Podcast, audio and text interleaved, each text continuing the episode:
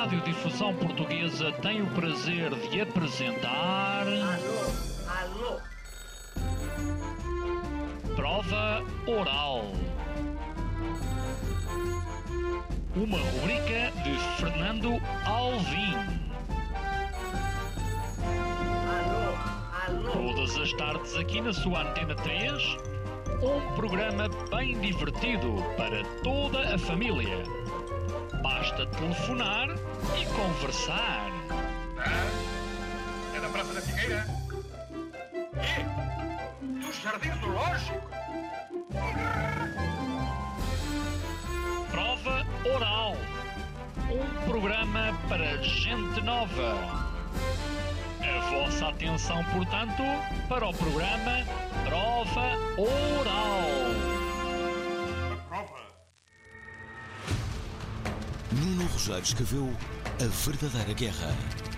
Uma visão panorâmica sobre a invasão da Ucrânia e uma reflexão sobre as consequências na defesa nacional portuguesa. um invasor eh, só pode ganhar legitimidade se sair do sítio que invade. Porquê que Vladimir Putin iniciou uma guerra que põe em perigo a própria Rússia? Porquê que o Ocidente ignorou muitos sinais de preparação militar agressiva? Quais as verdadeiras perdas e ganhos dos dois lados? Nós esperávamos que nenhum exército no século XXI, depois de todas as guerras que sofremos, fosse para uma política de terra queimada. Esta quinta-feira, vamos baixar as armas com Nuno Rogério, às 19 horas na Prova Oral. Nuno Rogério estava-se a rir com o indicativo e de repente ficou sério com a promoção. Não estava à espera de uma, de uma promoção tão digna este programa. Sabes porque é que eu me estava a rir? Porque de repente veio-me à cabeça esta história do António Silva pá, de. O defesa do não- Benfica, não é? Eh, Sim, exatamente. Antes do defesa do Benfica havia um homem chamado António Silva que era um, um ator genial. E, e ele engana... Isto era um filme em que ele não conseguia o número de telefone certo, ia sempre parar num sítio qualquer. Ele queria falar para a Praça da Figueira e ia para outro sítio. Não sei se te lembras que no, no Tintim há, um, há uma cena também que é que as pessoas telefonam para o Castelo de Molonsar, mas querem é telefonar para, para o talho para o talho Sanzô. E é sempre a mesma história. O capitão Haddock diz: Não, não é o talho Sanzô, é o Castelo de Molonsar. E fez-me lembrar isso. Ah, Te lembras das linhas cruzadas? Que as pessoas ah, ah, pegavam no telefone, não é? Sim. Estava alguém em linha e dizia: Desculpe, não, eu estava aqui. Não, não, desculpe, eu já cá estava. O senhor importa de desligar? Havia discussões. O senhor importa de desligar? Isso era a pré-história. é, depois havia uma das pessoas então, chateava-se, então eu desligo e desligava para a outra pessoa continuar. Enfim, ehm, Nuno, vamos. eh, Bem, antes de tudo, tenho, tenho, tenho que te perguntar eh, algo que é. Eu ouço sempre a falar muito de, de música, de cinema, de política, claro, que é, que é o teu core business, mas será que tu tens pena de não ter sido, por exemplo, ator ou músico? Será que numa outra Ah, vida sim, tu. Sim, eh, eu música gosto muito e hum, de muitas coisas. Eu acho que os meus filhos herdaram um bocado a, a minha paixão pela música e são bons músicos. Eh, ator, há uma parte de ator, eu fui ator no liceu. Ah, ainda me lembro de ter representado o príncipezinho do Saint-Exupéry. Eu era o- Inesquecível ainda na é, escola. É verdade. Nós, e hum, não sei, gosto muito de teatro. Achava uma coisa espantosa na minha eh, infância era o- as peças de teatro na, na RTP.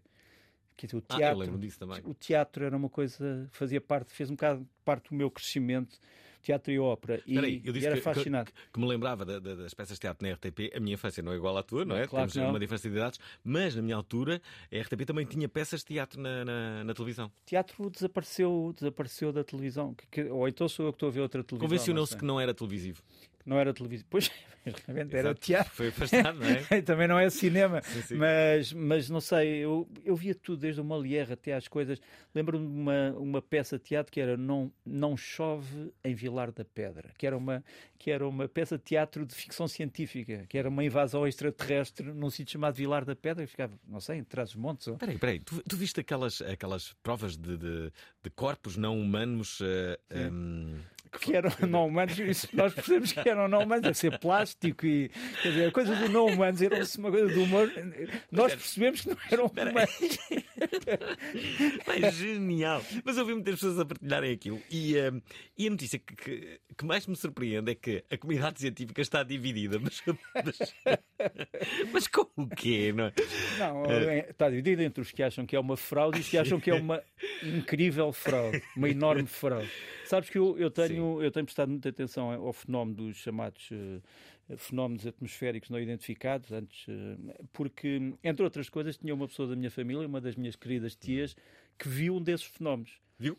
Viu um desses fenómenos. Ela era professora ali na zo- perto de Oliveira do Hospital e vinha na sua bicicleta à noite e sobre uma casa diz que viu uma coisa que lhe pareceu dois pratos, um em cima do outro, eh, pratos de sopa, e a brilharem. E que ficou ali durante um tempo, fazia um zumbido e depois desapareceu.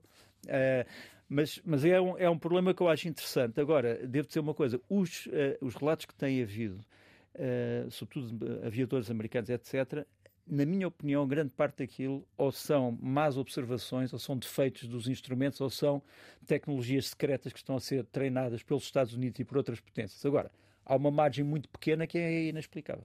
Não era incrível que existissem mesmo. Claro, claro. Eu, eu escrevi há uns meses atrás para a revista Sábado eh, um artigo sobre qual é que seria a posição da Igreja Católica se se provasse que existiam extraterrestres. Porquê é que o dizes? Porquê é que eu digo? Porque acho que, é um- acho que é uma das perguntas que, nasce na cabeça das pessoas, porque nós temos um bocado a ideia de que quando se fala, eh, os católicos, quando falam da, hum, dos Evangelhos e quando falam da Bíblia, eh, dizem que Deus fez o homem à sua imagem e semelhança. Pronto. E, portanto, isto quer dizer o quê? Quer dizer que, repara, pode querer dizer muitas coisas, nem todos nós somos parecidos com o Alvin. Eh, Nem queiras. nós temos, portanto, a ima- imagem à semelhança pode querer dizer muitas coisas. que- E homem pode ser interpretado a criação e não nós. Eh, portanto, mas o artigo é nunca à tinha- volta eu disso. nunca tinha visto as coisas por aí. Por isso é que Pronto. tu és o Nuno Rogério. Opa, Tens, é, tens essa visão especial. Não, não, mas achei que era um, um artigo interessante de fazer porque houve mesmo uma comissão da Igreja, portanto, no Vaticano, que estudou o problema dos extraterrestres e produziu alguns pensamentos interessantes sobre o assunto. Tu que, que, que sabes as movimentações que, que existem nos governos, há uma tese conspirativa, obviamente, Uhum. eh, que diz que o governo americano, nomeadamente e em particular o governo americano, que esconde muitas das informações que sabe. Achas que isto pode ter algum sentido? Eu acho que não tenho qualquer dúvida de que o governo americano esconde muitas informações que sabe. Eh, por exemplo, eh, havia um dos lemas da CIA, portanto, que é o Serviço Secreto Externo Americano, que é o segredo do nosso sucesso é o segredo do nosso sucesso. É evidente que é evidente que, é Adoro essa frase. é evidente que é uma das é uma das é uma das potências que tem mais segredos, mas todas as potências têm, até nós, até Portugal, Hum. tem segredos, imagina. Aliás, temos falar sobre Portugal, eh, embora o mote seja a guerra na Ucrânia, a interpretação e a visão panorâmica. Adoro ter visão panorâmica de Nuno Rogério, mas eh, para além da visão panorâmica de Nuno Rogério, queremos também a vossa. Por isso, temos aqui um especialista, Nuno Rogério. Digam-nos o que é que acham desta guerra e que implicações é que ela pode ter, por exemplo, para um país como o nosso. Usem o nosso eh, WhatsApp da Provaral, já sabem, o número é o de sempre, 960386272. Convidado de hoje, Nuno Rogério.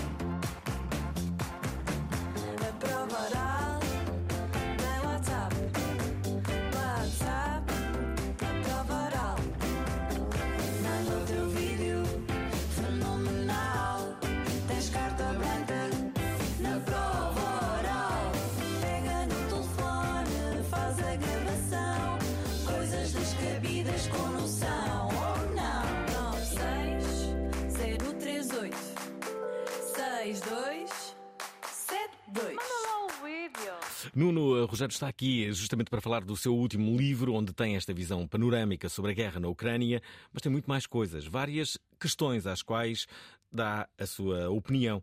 De resto, eh, eu acredito que tu sejas, eh, se não o opinion maker mais influente de Portugal, um dos mais, um dos cinco mais eh, influentes em Portugal. Mil, um dos um 5 cinco mil. mil mais influentes. o que é que- para- imagina, imagina que há pessoas em esta, casa a dizer esta assim, luz vermelha quer dizer que estamos no ar, não é? Sim, sim, Pronto, sim, ok. é verdade. Embora não pareça, é não isso. É, não isso é que só se abriu agora. De- de- Deixa-me fazer esta, esta pergunta. Imagina que há muitas pessoas que estão em casa e estão a dizer eu também gostava de ser opinion maker. Que conce... Devia haver um curso de opinion makers. E, e- e- e se existisse, obviamente que eras tu que lecionavas esse curso na, na, na Católica. E, ahm, e o que é que lhes dizias? Eu Acho que todos somos, todos somos fazedores de opiniões. A grande questão é saber para quem é que as fazemos. Hum. Eh, há pessoas que as fazem para as famílias, outras para si próprios, outras, nós às vezes temos opiniões que damos a nós próprios, às famílias, aos filhos, aos pais, aos avós. Uh, porque é que às vezes há pessoas a falar sozinhos, estão a opinar sobre si próprios muitas vezes. E todos nós somos, todos nós temos opiniões. Uh, por exemplo, num domínio Uh, que todos, que nós dois Uhum. estamos próximos porque somos do mesmo clube. Uh, o futebol, todas as pessoas têm opiniões sobre o futebol. Eu há bocado exprimia-te algumas opiniões sobre o novo guarda-redes do Benfica, que, a quem eu desejo grande sucesso. Mas, mas, uh, mas pronto, todos E somos, que eu não concordava. todos somos Isso é- opinion. Tu não concordavas, tu, não, tu és um grande defensor. Não sou um grande defensor, mas não olho com essa desconfiança Não, toda. tu és um grande defensor de uma coisa que não vamos aqui dizer. Eu não disse o que é que era. Nós temos aqui, à- eu tenho aqui à frente, sabes o que é que me está, o que é que me está a fazer sair da visão panorâmica? É que eu tenho aqui à frente o seguinte: tenho uma maquineta e depois tenho um livro chamado Mini Traumas, da doutora Meg Harrell. Depois tenho outro chamado Método Montessori Educar na Liberdade. E tu sabes porque, é que- porque é que esses dois livros estão aí? Para servir de apoio a uma cama para Ah, que ela fique mais fosse- alta. Pensei Ah, que fosse uma mensagem subliminar. De todo, de Mini todo, de traumas. Todo, de, de todo. Deixa- Deixa-me só dizer que há um primeiro ouvinte, que é o Pedro Veloso, que quer deixar-te uma mensagem. Ora, se quer, pois bem, então, então vais ouvir a mensagem do Pedro Veloso. que diz Olá, isto. Prova Oral. Olá. Olá, Albin. Olá ao convidado, Nuno Rogério. Uhum. Ahm, para dizer que é um privilégio ah, ouvi-lo. Tenho 40 anos e lembro-me, desde que sou gente praticamente, eh, ele na TV, a falar de política internacional, muito ligado também aos Estados Unidos e às guerras. Eh, infelizmente gostava mais de ouvi-lo a falar ah, da política americana e da política internacional do que propriamente uma guerra, mas para dizer que ele continua o bom trabalho ah, e ele e o, e o Milhazes ah, fazem um excelente trabalho na, na SIC e no comentário a esta infeliz guerra que existe na, na Europa. Um abraço e bom programa. Uma, Olá, uma... prova oral. O que é isto? Então agora Olá, entrou em loop. Não, não. O, o Milhazes e, e, e tu têm, têm grande reconhecimento. acaso era engraçado, se fores loop para aumentar as audiências. É de vez em quando colocam aqui um botão que fica, ah, fica- as mensagens ficam em loop. Deixa- de- Deixa-me deixa fazer-te esta pergunta. Vocês não se bem, já se percebeu? Ah, em que dia é que faz anos milhaços? É pá, não faço a mim. Era só para tentar perceber é ah, só- que grau de amizade é que tu tinhas. Não, é, muito só- triste agora. Eh, não, eu, mas sabes que eu fui ao programa da Fátima eh, Lopes sobre, o- sobre os anos do Milhares. Ele foi ao meu. Sobre os Eh, anos dele. Sobre os anos dele e fui-lhe dar uma prenda. Dei-lhe uma. Não me lembro da prenda. A prenda era o que Era uma. Ele é do povo, da Póvoa de Varzim. Portanto, era, era, os- era, uma, camin- era uma camisola do clube do Varzim eh, assinada por todos os jogadores. Era um passe para toda a temporada de futebol, o- porque eu acho que ele não, não sei se eu acho, que- não sei se ele pagava os cartões, o, o- pagava hum, os deveres do sócio. Eh, foi eram eram pastilhas para a tosse, do Dr. Baiar, dei-lhe uma caixa de pastilhas para a tosse, dei-lhe ainda, isso por acaso foi muito giro. Isso há foi- quanto tempo? Isso foi, foi há uns meses. Foi, foi, eu acho que ainda foi no ano passado. Lembro que o outro convidado a seguir era o, era o Pedro Santana Lopes. E, e o quadro era um quadro que ele diz que iria pôr na sua casa de banho. É um quadro, pinta- um quadro a óleo que é o Putin com ar um bocadinho receoso a dizer: Desculpa-me, milhares. Desculpas-me, mas em russo e em cirílico. Desculpas-me, milhares. Isso é genial, mas devo dizer-te que ele faz anos a 2 de outubro. É, está 2 de outubro. Quase. Ah, muito bem, muito bem. Então foi em 2 de outubro. Pronto, é isso. É, é isso. deve ter sido. Ah, ahm, Deixa-me só dizer que ah, há muita gente que pensa que, que Nuno Rogério sabe falar sobre tudo. Minha pergunta é: será que Nuno Rogério lhe interessa a filosofia? Primeiro foi o podcast, agora o livro. Quando eu era miúdo, a filosofia era traduzido por amizade pelo saber. De Aristóteles Agostinho da Silva, O homem não nasce para trabalhar. O homem nasce para criar. António Castro Queiro pergunta: o que é a filosofia? A opinião. Ou seja, a filosofia tem como inimiga a opinião. Esta sexta-feira vamos filosofar. Nenhuma explicação científica me acalma o suficiente. Às 19 horas na Antena 3. Será que gostas de filosofia, não? Nuno? Claro, a filosofia, a filosofia, para além de, na origem, ser a- o amor ao saber, o amor ao conhecimento, é, é essencial, porque nós todos, de certa forma, fazemos interrogações que nos aparecem depois nos grandes clássicos da filosofia. O que é a vida, eh, o que é a morte, o que é a sociedade, o que somos nós, eh, e não te esqueças também de uma coisa. eh, eh, de onde eu venho, da Faculdade de Direito, nós temos uma cadeia de filosofia do direito, quer dizer, é preciso também conhecer algo sobre o espírito do direito, se lhe, posso chamar assim. Portanto, a filosofia, obviamente, é essencial também, foi essencial na- no meu desenvolvimento. Embora não seja uma pergunta muito. E era um bom aluno, eu era um bom Eras? aluno de filosofia no, no Liceu Pedro, no Liceu Normal de Pedro Nunes, que era assim que se chamava. Normal porque formava as normas de ensino e tinha os chamados metodólogos, que eram, eram as pessoas que, no fundo, experimentavam em nós, alunos, novas técnicas de ensino. Muitos parabéns, não ter sido um. eh, um- Era, fui sempre aluno de quadro de honra, por acaso. Mas enfim. E modesto. Olha. Não, o quadro de honra, pá, não tem culpa, mas. Ai, Nuno Rogério, eh, convidado de hoje. Espera, eh, temos que fazer a pergunta que no fundo todos querem saber. Já não podes apagar este programa. Não, já não posso. Já Ok. estamos em direto. Eh, eh, Porquê esta guerra? Que é o que no, no fundo as pessoas querem saber. Houve. eh, Agora nós, um bocado o ambiente. é? nós podíamos, podíamos eh, resumir a uma coisa muito pequena. Ahm, acho que, infelizmente, há uma parte do poder político na Rússia que tinha inveja política da Ucrânia. Quer dizer, se a Ucrânia fosse um país com sucesso, eh, se continuasse a modernizar, se continuasse a expulsar os seus oligarcas e a moralizar-se e a acabar com a corrupção de décadas, se o Zelensky tivesse transportado para a sua presidência aquilo que tinha, de certa forma, mostrado na famosa série O Servo do Povo, a Ucrânia tornava-se um grande competidor da Rússia, não armado, mas por ser um exemplo daquilo que a Rússia, infelizmente, ainda não é. E essa é uma das razões, quer dizer, infelizmente, quer dizer, a Rússia ver, eh, eh, eu não digo a Rússia, digo o poder político que neste momento existe na Rússia, ver ao seu lado crescer o, aquilo que para ele era uma erva daninha, para esse poder, e que era uma grande esperança. E essa é uma das razões. Segunda razão, porque a Rússia achava que se fizesse uma operação destas daqui a uns anos, a, a- a Ucrânia, com os esforços que estava a ter de modernização militar, eh, iria tornar essa operação ainda mais difícil. Por exemplo, a marinha ucraniana não existia no princípio desta invasão, mas daqui a cinco anos vai ter uma marinha relativamente potente. E, portanto, esta era uma espécie de uma brecha, ou uma, como se diz, janela de oportunidade que a Rússia tinha que usar agora. Hum. Então, eh, vamos cá ver. Eu não percebo nada de, de- de guerra, não é? Mas, eh, eh, na verdade, pode ter consequências para a própria Rússia. Aliás, já está Claro a ter, sim, não é? Claro que sim. Claro que sim, tem consequências para a Rússia. Não estou só a falar das centenas de milhares de mortes, estou a falar com a destruição, pela destruição do ecossistema russo, de, de certa forma, da sua capacidade de se modernizar, perdas económicas que são perfeitamente incalculáveis.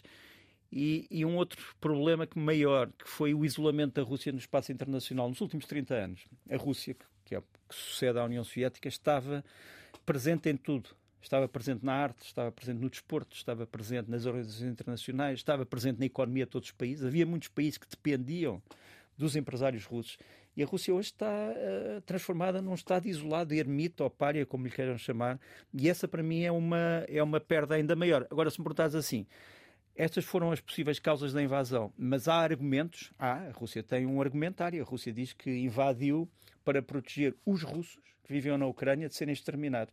Eh, algo que é uma mentira histórica enorme, mas que, enfim, já foi desmontada nos últimos meses. Há sempre mentiras na- nas guerras, não é? Sobretudo quando, quando se trata de uma invasão, não é? Eh, até porque nós vivemos numa mentira, voltando à filosofia histórica, que é de que esta guerra não é uma guerra. Ou seja, que as, guer- as guerras hoje não se chamam guerras, chamam-se outras coisas. Operações de polícia, operações humanitárias, operações especiais, eh, um bocadinho como aquela história do cachimbo do, Ma- do, do, Magri- do René Magritte.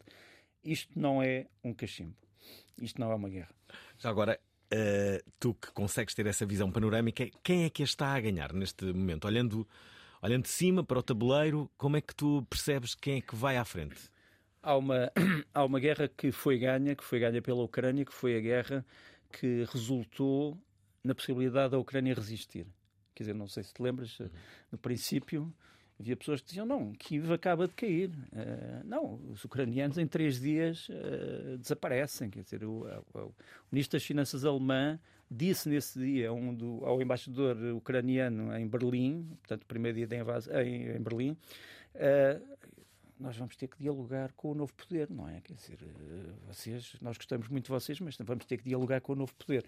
Portanto, houve muitas análises que caíram por terra, os ucranianos resistiram e vão continuar a resistir, mesmo que deixem de ter armas do Ocidente, vão continuar a resistir, se calhar por formas mais terríveis. Eh, E essa primeira guerra foi ganha, portanto, a resistência do povo ucraniano, sem dúvida. Segunda Guerra, que é esta guerra para que a Ucrânia reconquiste todo o seu território, e, e quando eu digo território, eu digo as pessoas que lá viviam também, porque é preciso não nos esquecermos que território implica que milhares, milhões de pessoas que viviam naqueles sítios foram deslocadas e que foram substituídas por pessoas que nunca lá tinham vivido. E há outras pessoas que estão reféns dentro das cidades ocupadas. E isso também faz parte da reconquista. A reconquista não é apenas andar por uns quilómetros de terra, é- tem a ver com pessoas, tem a ver com casas, tem a ver com vidas, com famílias. Essa guerra é uma guerra complicada para a Ucrânia. A Ucrânia está, como tu sabes, a evoluir muito lentamente no território, embora esteja a provocar grandes destruições à Rússia. Portanto, nessa essa Segunda Guerra não te posso dizer quem é que a vai ganhar. Não te posso dizer. Só sei que isto é uma guerra de ricos contra pobres. A Ucrânia é o pobre, a Rússia é o grande império rico, maior, maior extensão territorial da, da terra. eh, uma das maiores eh, populações da Europa, três vezes a população da Ucrânia, um grande reservatório de matérias-primas. E, portanto, é uma guerra de ricos contra os pobres, mas, eh, mas os pobres eh, não têm nenhum sítio para fugir, sinceramente. Os ucranianos não têm a história do planeta B, não têm um planeta B, sinceramente. Deixem-me só colocar aqui duas eh, mensagens ouvintes do sexo feminino e masculino. Participem. Nuno Rogério, o nosso convidado a propósito deste livro que agora chega e que se chama Verdadeira Guerra. André Santos fala aqui justamente não sobre a guerra, mas sobre o próprio Nuno Rogério. Boa tarde, prova oral. Epá, eu há uns anos atrás, eh, numa altura em que ainda não havia guerra da Ucrânia, encontrei o Nuno na sua rúbrica da SIC Notícias e depois de falar de política internacional, o Nuno começa a falar do álbum da semana. Epá, e ele, desde essa altura, é, é a pessoa que eu quero ouvir na televisão. Porque a seguir a política internacional, falar de música é um combo espetacular. Uh, que infelizmente não se vê mais, mas por outro lado, se se visse mais era uma banalidade e assim não é, coisa que é ótima. Uh, tanto que ultimamente se costuma dizer que uh, só Deus sabe e o Nuno Rogério, são os dois. Uh, acerca desta guerra, pá, sinceramente, eu prefiro não dizer nada. Eu adorava estar numa posição em que a dada altura o Sergei Lavrov tivesse que me pedir um copo de água. E infelizmente nunca vou estar, uh, porque ele ia ficar uh, à seca. Que corra tudo bem. Uma boa continuação de programa e obrigado. Boa intervenção esta, Nuno. Sabes que eu, eu presumo que o nosso ouvinte esteja, e a quem agradeço, obviamente, eh, reconhecidamente, e enfim, são demasiados elogios para a minha caminhoneta, não mereço. Mas o- eu, eu presumo que ele esteja a falar do Leste Oeste, que realmente é um programa que, que, que eu mantenho já na SIC já há bastantes anos. Onde fazes sempre isso. Eh, Perdão? Onde fazes sempre isso. Sim, eh, quer dizer, para além da, da parte, digamos assim, sobre política internacional e nacional com repercussões internacionais, eh, costumo falar de música, costumo falar de cinema, costumo falar de livros, eh, costumo falar de teatro, eh, de outras coisas, de artes plásticas também. Geralmente coisas que são só coisas de que eu gosto. As pessoas às vezes dizem, ah, porque é que não falou do não sei o quê?" São coisas que eu gosto.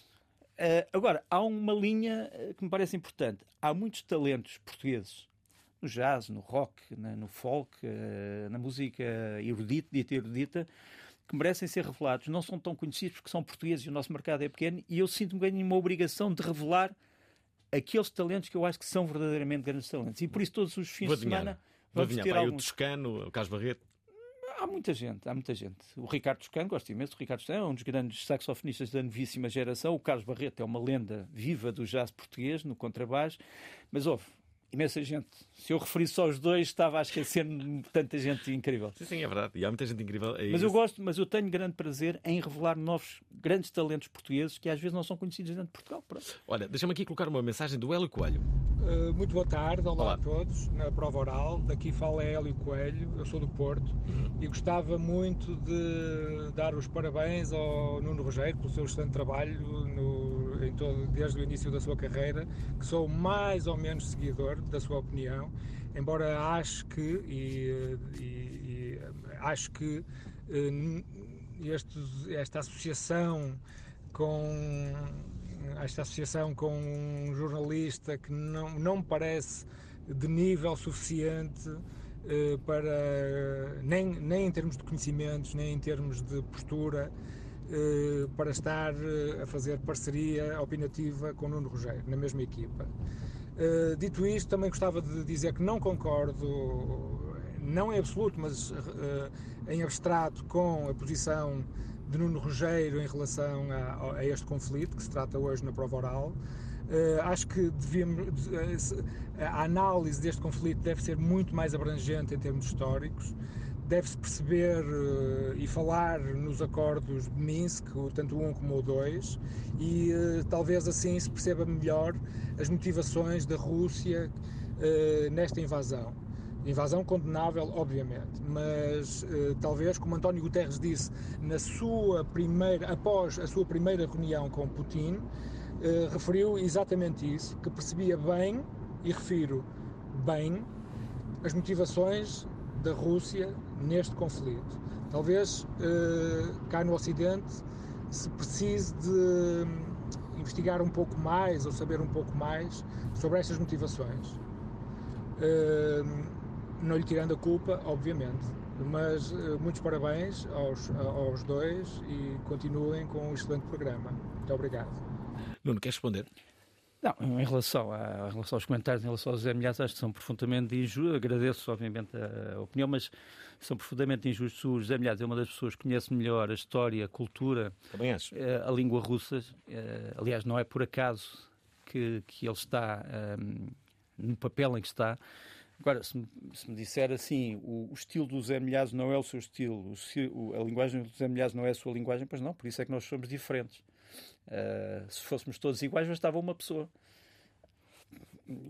Imagina o que é que isso provocava em despedimento em toda a comunicação social. Agora, em relação aos acordos de Minsk, vamos lá ver. O, aquilo que o, que o António Guterres disse é que percebe as motivações da Rússia. Eu também percebo. Acabei de dizer aqui algumas. Uma delas é o auxílio à autodeterminação dos povos. Os acordos de Minsk foram acordos que foram impostos à Ucrânia eh, na altura ainda do presidente Poroshenko, eh, que no fundo eh, refletem a inferioridade em que estava a Ucrânia, que, como sabes, perdeu num ápice duas cidades do Donbass, Donetsk e Luhansk, e perdeu a Crimeia. E, estava, e precisava de travar o invasor russo. E nesse aspecto começou a negociar com a Rússia a possibilidade de uma linha de marcação para que não- a Rússia não avançasse mais. Os acordos de Minsk foram violados praticamente todos os dias porque a Rússia tinha centenas de quilómetros de fronteira que já não pertenciam aos ucranianos, onde conseguia pôr material que dizia "Ah, isto não é material nosso, isto, isto é um ca- vocês estão a ver tanques, mas não é nosso, isto são coisas que foram roubadas ah, ao exército ucraniano, ou isto foi comprado no mercado negro. Ah, ah, a, Ucrânia, a Rússia manteve este, esta fábula dos acordos de Minsk, dizendo que os cumpria, que a Ucrânia não os cumpria, e é, é, realmente falando em história, é importante que se conheça essa mentira.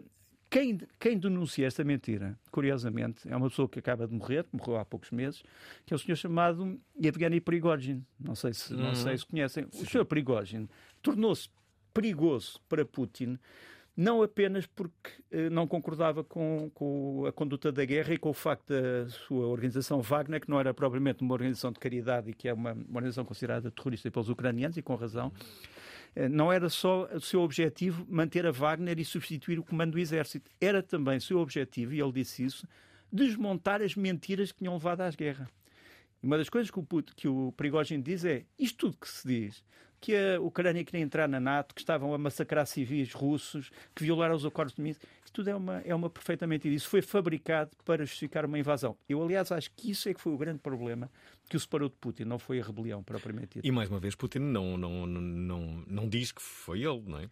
Não, eh, Putin, O que é que ele Putin- diz? Não, Putin. Há, há O discurso dele é coisa- bom. Ele diz, primeiro pesamos para a família, depois ele fez coisas más. Sim, sim, sim. É, Não, diz foi um empresário de sucesso. Era um empresário de sucesso. Também fez coisas Teve erradas. algumas coisas erradas.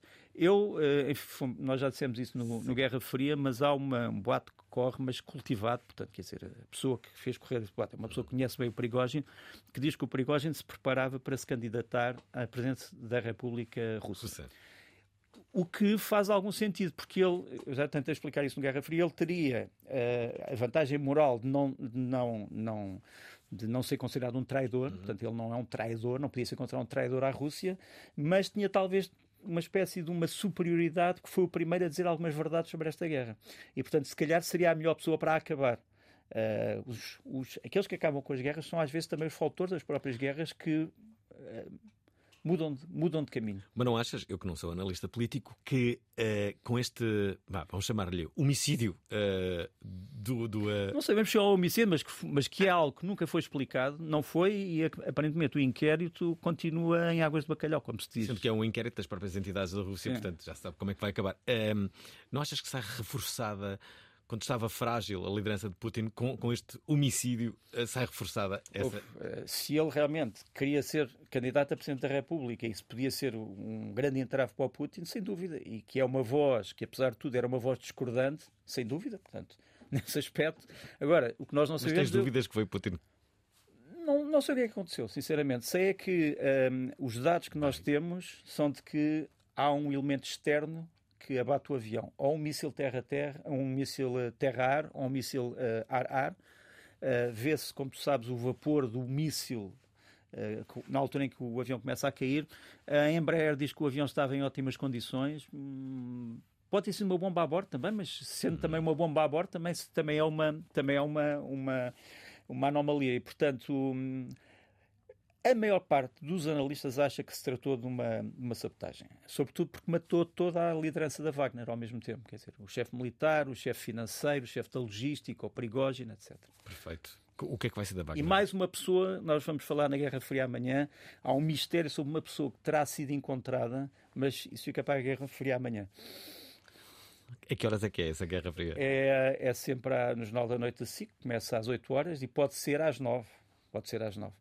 O jornal é das 8 até às 10. Bom, é um lá. mistério, é um mistério que, ehm, que, que ainda por cima é de uma pessoa que não é europeia. Não é europeia. O tempo e a idade é o mote para o Congresso dos Cozinheiros. Nós conhecemos a gastronomia só na restauração, mas a gastronomia é produto até chegar ao restaurante. Mais de 65 chefes nacionais e internacionais. La creatividad es muy dolorosa. Congresso dos Cozinheiros 2023. As pessoas fiquem lá durante um período de tempo e que deem consistência, que é o que separa um cozinheiro de primeira para um cozinheiro de terceira. Segunda-feira, às 19 horas, ao vivo desde a. pa- Perdão, dos estúdios Nirvana para a prova oral, na Antena 3.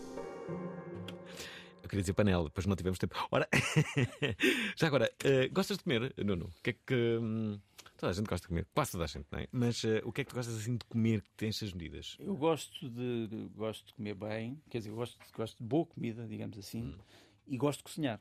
Pronto. Ah, é? Qual é a tua especialidade?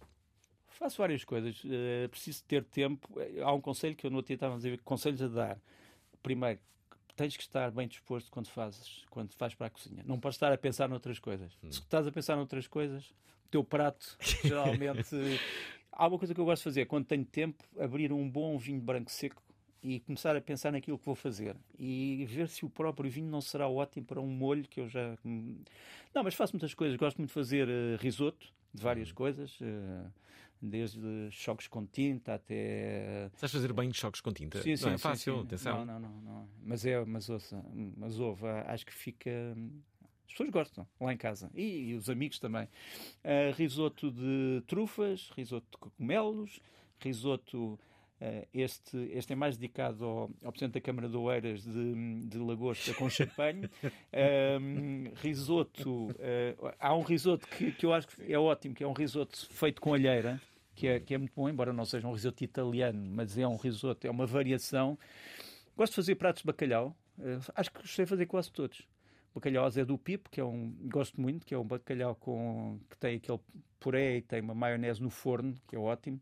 Eh, bacalhau à brás, os meus filhos gostam muito. Uh, agomos de sá, eh, espantado. arroz de bacalhau, a sorda de bacalhau. Bem. Gosto de fazer bifes.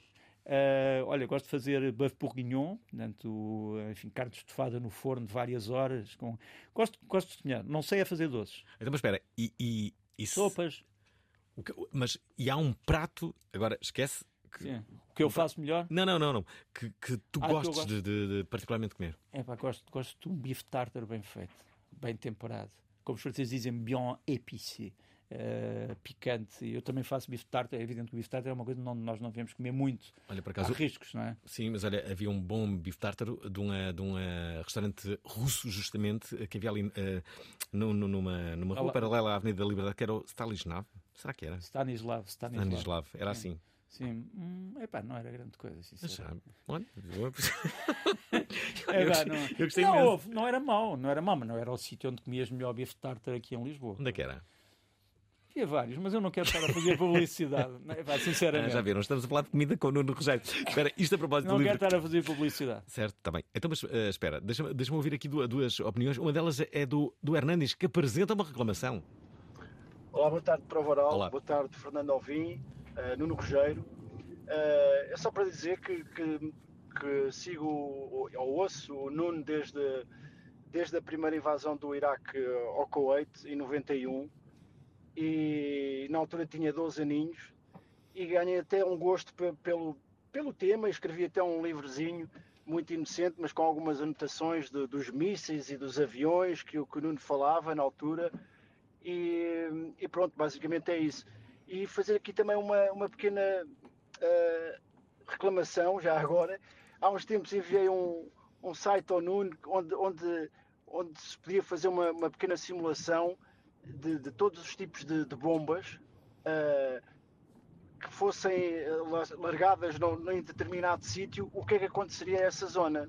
Eh, pronto, pá, o Nuno nunca me respondeu, fiquei, fiquei muito triste. um abraço, bom dia. Não, esse, uma coisa. esse site é um site que é dirigido por um, eh, por um antigo cientista americano e usámos muitas vezes, já há muitos anos, já várias vezes. Site conhecido, é um, um site em que no fundo se pode, baseado na potência da bomba nuclear e da, da população e, da, e das coordenadas, podemos calcular quantas pessoas é que morrem e ficam feridas em relação eh, ao epicentro e à medida que nos vamos afastando. Já usámos isso muitas vezes. Olha, de repente. Peço de- desculpa, não sabia que me tinha enviado, mas já usámos isso muitas vezes. Espera aí, Nuno. Ah, ah, de repente parece que se deixou de falar tanto desse perigo nuclear. Ah, Pois, mas ele existe. Aliás, a minha geração é uma geração feita de pessoas que sempre lutaram contra, contra as armas nucleares. Eu sou profundamente eh, contra as armas nucleares. Acho que as armas nucleares são uma espécie, de, como se dizia, uma espada de Damocles sobre a nossa cabeça e às vezes não pensamos nisso. Mas já viste a quantidade de arsenais nucleares que existem nas principais potências do mundo. E É terrível, grande- sim. É, é terrível e o grande problema é pessoas, as pessoas dizem são os sistemas mais protegidos do mundo, são os sistemas mais guardados do mundo. O problema é que são sistemas que estão nas mãos de potências que são inimigas. Paquistão e Índia. Eh, A Rússia, os países da NATO. Eh, As duas Coreias, uma delas tem armas nucleares, eh, poucas, felizmente, mas a outra pode também construí-las. A Coreia do Norte tem armas nucleares, poucas, mas a outra pode construí-las. Israel eh, e os países árabes. Os países árabes podem estar à beira, eh, sobretudo a Arábia Saudita, de construir uma ogiva. Eh, o Irão, como sabes, pode também estar num programa nuclear que tem efeitos militares. E, portanto, não é só o problema de existência dos, dos, dos arsenais, é o problema de estarem nas mãos de países que têm problemas graves entre eles. E que implicações tem isto para Portugal? Como é que tu vês? uma coisa. É que há, a famosa história do, do, do Mark Twain que terá dito um dia. Isto Cincinnati é uma coisa um bocado, ass- um bocado atrasada. Ahm, quando, quando for o fim do mundo, eu quero estar em Cincinnati porque lá chega tudo com 30 anos de atraso.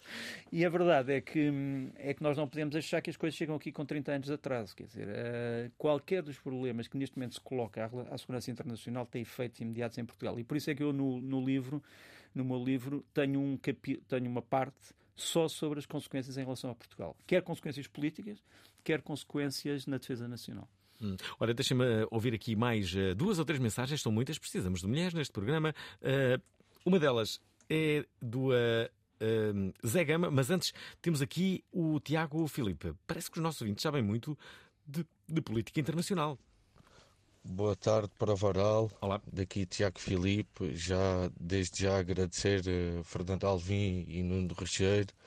Eh, gostava de ter uma questão e uma pergunta sobre hoje o que está a acontecer, que, sobre a questão de, de ter havido um desentendimento entre a Polónia e a Ucrânia. Como é que será a partir de agora, eh, daqui para a frente, em que era um dos principais aliados de- dessa guerra que, pronto, todos nós sabemos que está a ser o que está, eh, mas como é que será a partir de agora aqui para a frente, em que era uma das principais entradas de, de materiais para a Ucrânia, pelas fronteiras polacas e, e, e como, como será daqui para a frente hoje em dia ao ter havido um desentendimento desses. Agradecer muito pela prova oral e, e pelo super convidado Nuno Rogério. Muito obrigado. É, o super convidado já vai responder, mas antes disso vai ouvir mais duas. Esta do Pedro Olá, Moraes. Prova Oral. Olá, Alvin. Olá, Nuno Rogério. Eu tenho aqui um- uma dúvida existencial, se quisermos, que é eh, se o, o Putin eh, desaparecer, assim, com venenozito, com, enfim, com tropeção, eh, se ele desaparecer, eh, há alguma hipótese desta guerra terminar ou a guerra vai para além do Putin? Muito obrigado, boa tarde. Muito boa esta pergunta. Já agora o David Lages diz isto. Boa noite, Prova Oral. Boa noite ao convidado. Ahm, eu gostaria de saber como é que o convidado vê ahm, uma Ucrânia pós-Zelensky. Ou seja, ah, quando Zelensky sair de poder, como é que vê ah, a evolução político-social da Ucrânia? Muito obrigado. E já agora mais esta. Do Zé Olá, Gama. Prova Oral, aqui Zé Gama. Ahm, gosto muito de ouvir tanto o o Nuno como o Alvin e há bocado falava-se do, do, do acidente que matou o Prigogine eh, e toda a cúpula do grupo Wagner. E a minha pergunta é exatamente isso. Sabendo o, o, o Prigogine e, e o comando da Wagner, que provavelmente tinham a cabeça a prémio, porque é que se enfiaram todos no mesmo avião? Assim parece que fizeram um, um- um favor a quem os queria ver eh, eliminados.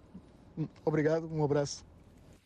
Todas boas perguntas. São todas perguntas importantes e não sei se vou. se- espero lembrar-me de todas. eh, Estou aqui para te ajudar. Mas são importantes. Um, a primeira, há realmente um mal-entendido entre a Polónia e, e a Ucrânia. Eh, tem a ver com a questão dos cereais. Portanto, a Ucrânia eh, queixa-se que a Polónia, a Hungria e a Eslováquia estão a boicotar os seus, os seus cereais por várias razões, sobretudo por pressão dos agricultores locais, que acham que os cereais ucranianos eh, são demasiado baratos e alguns podem estar contaminados e que se passarem pelo território eh, desses países podem ser desembarcados e ser vendidos, digamos assim, nos mercados locais eh, para grande, com grande prejuízo para, a- para a agricultura e para os produtores locais. Portanto, essa é a origem do problema.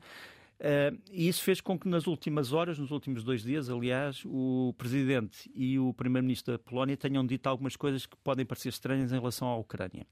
Mas aquilo que eles disseram eh, tem este quadro de referência, mas não foi bem aquilo que apareceu na comunicação social, mais uma vez. Eh, aquela história do tradutório e traditório, ou seja, aquilo que traduz muitas vezes trai aquilo que está a traduzir. O que o primeiro-ministro polaco disse foi que a Ucrânia já não precisa das armas polacas transferidas a custo zero e que a, Polónia, neste momento, o que está a fazer, em vez de transferir essas armas para a Ucrânia, que já as transferiu, está a armar-se ela própria. Mas ele não se referiu, por exemplo, às armas que continuam a ser construídas em território polaco e que serão pagas pelos ucranianos. Portanto, não é isso, não foi isso que ele disse. O que ele disse foi a Ucrânia nós já não temos que estar a dar armas à Ucrânia de graça, porque a Ucrânia já as tem, nós estamos agora a concentrar-nos na modernização do nosso exército.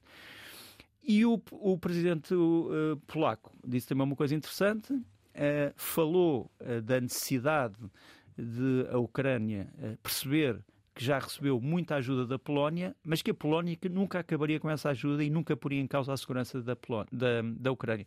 Curiosamente, estas partes dos discursos não foram traduzidas ou foram mal traduzidas. Por outro lado, o desentendimento entre os ucranianos e os polacos por causa dos produtos agrícolas acabou hoje de manhã, porque foi assinado um acordo que é mediado pela Lituânia entre a Polónia e a Ucrânia. Portanto, o mal-entendido desapareceu, desapareceu para já. Mas só para dizer, portanto, que não há aqui nenhuma ameaça de fim de fornecimento de armas à Ucrânia. O que se diz é que os ucranianos já receberam tudo aquilo que tinham a receber. O que está agora a fazer-se é material novo que será pago em fábricas um, da Polónia, entre elas o, o veículo blindado chamado Rossomak, para quem, para quem gosta destes pormenores.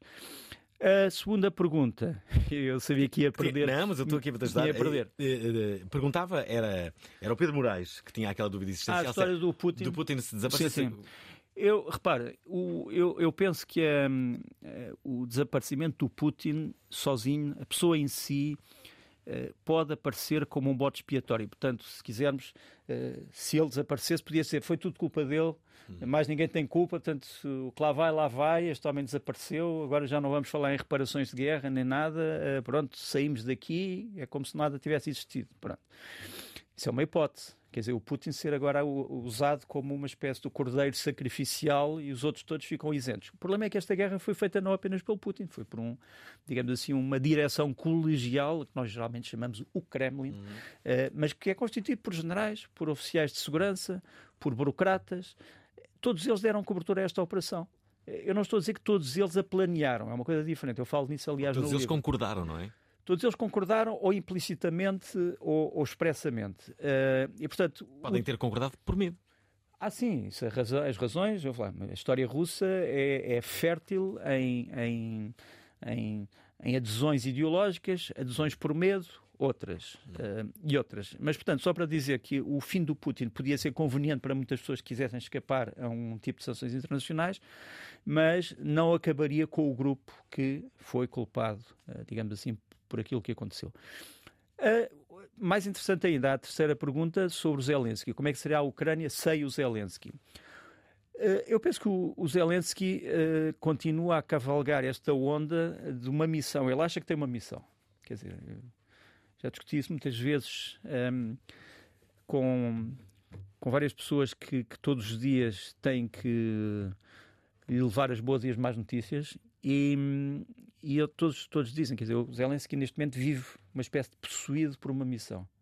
Ele considera que é dever histórico dele salvar a Ucrânia nesta altura e, portanto, fica na Ucrânia até ao fim. Ele está disposto a morrer.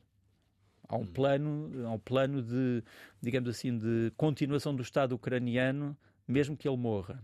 Agora, mais tarde ou mais cedo, vamos ter eleições na Ucrânia. E obviamente que o Zelensky vai também ser responsabilizado não apenas pelas coisas boas que fez, mas talvez por aquelas menos boas que acaba por ser responsável. Quer dizer, as grandes correntes de corrupção dentro da Ucrânia que continuaram debaixo de Zelensky, eh, vai-lhe parar à porta a culpa disso. E, aliás, há um, há um inquérito que nós falamos na Guerra Fria que mostra que o Zelensky é considerado, eh, pela maior parte dos cidadãos ucranianos, responsável no sentido de ser ele o presidente e ser ele o chefe eh, do partido que é maioritário eh, no Parlamento. Ele é o responsável institucional por tudo que se passa de mal na Ucrânia em termos de corrupção. Portanto, ele também pode pagar com, por isso. Isto aí pode perder as eleições, por exemplo. Pode perder as eleições, mas é suposto, quer dizer, se o Zelensky perdesse as eleições, era um ótimo sinal de que a Ucrânia continuava a ser um país onde é possível uma alternância no poder.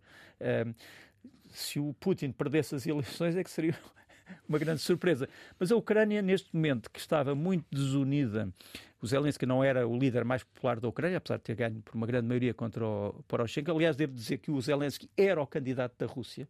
Quer dizer, quando, quando a Rússia eh, doutrinava sobre o que é que deviam ser as eleições, dizia, não, Poroshenko é o candidato dos americanos, é o belicista. O Zelensky é a abertura, é a abertura ao diálogo. Imagina Quem como é que as coisas Imagina como é que as coisas, hum, como é que as coisas mudam. Um dia hei também escrever as minhas conversas com diplomatas sobre isso, diplomatas russos.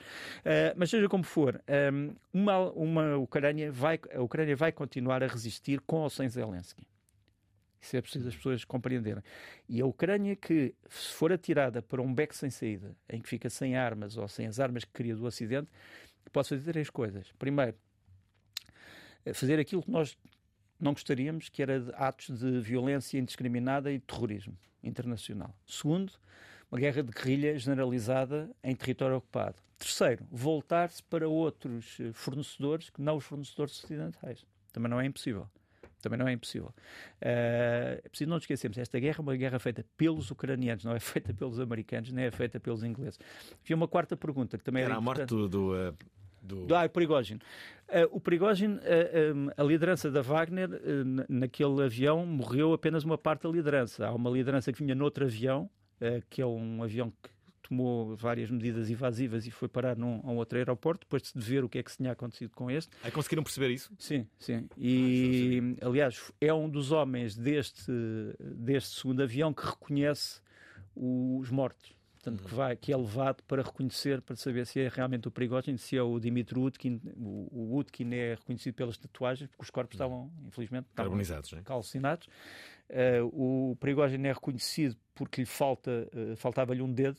Uhum. E tinha um corte específico no sítio onde lhe faltava o dedo, o outro é reconhecido pelas tatuagens, mas são, são reconhecidos por um comandante da Wagner que ia no outro avião.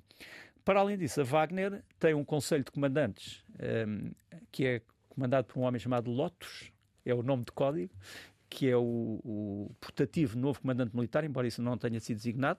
Há ainda o filho do Prigogine, Pavel, que é o, que é o enfim, será o chefe, novo chefe político da Wagner, e há comandantes nos vários sítios da África onde a Wagner tem poder, portanto, Mali, na República Centro-Africana, etc. E, portanto, a Wagner não foi totalmente decapitada. O que desapareceu foi o projeto Prigogine, sem dúvida. Mas não achas que agora pode ser mais instrumentalizada e Ah, dominada? sim, sem dúvida, sem dúvida. Nós sabemos que muita gente da Wagner está a tentar encontrar eh, emprego noutros sítios. Eh, Foram por outras companhias de segurança privada, eh, há uns que estão a, a- trabalhar em África e, obviamente, está muito mais domesticado. Agora, há uma grande impaciência, por isso é que eu digo que é convém referir que ainda, isto ainda não acabou, porque há uma grande impaciência dos veteranos da Wagner que querem saber quando é que saem as conclusões do inquérito à queda do avião e nunca mais saem. E quando saírem, se for uma coisa que desculpa totalmente o Estado russo sem evidência, sem provas. O que é que achas que vai ser?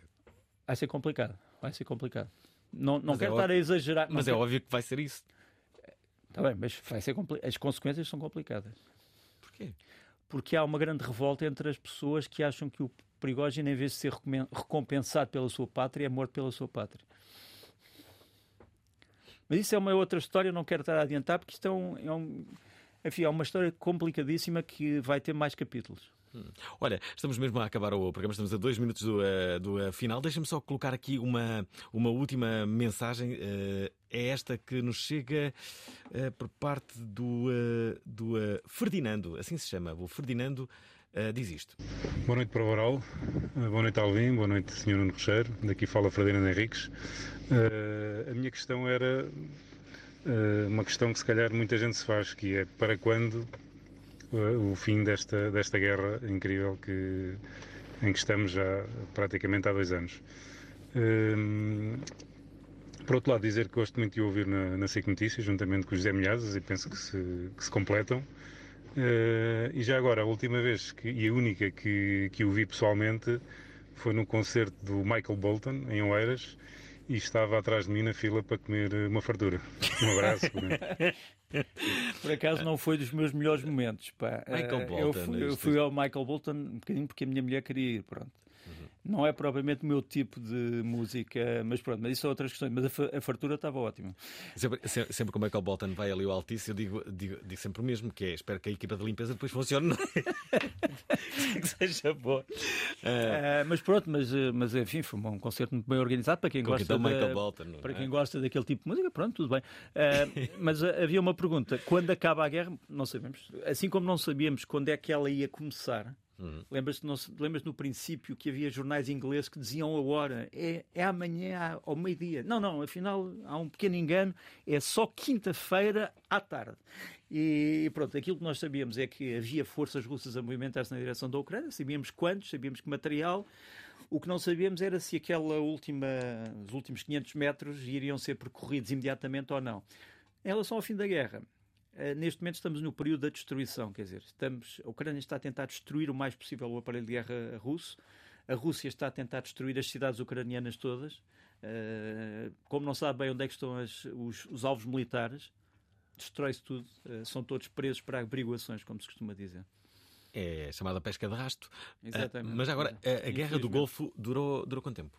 Guerra do Golfo começou em 1991 eh, com a invasão e durou uns meses. Digamos Meses? assim. Sim, meses.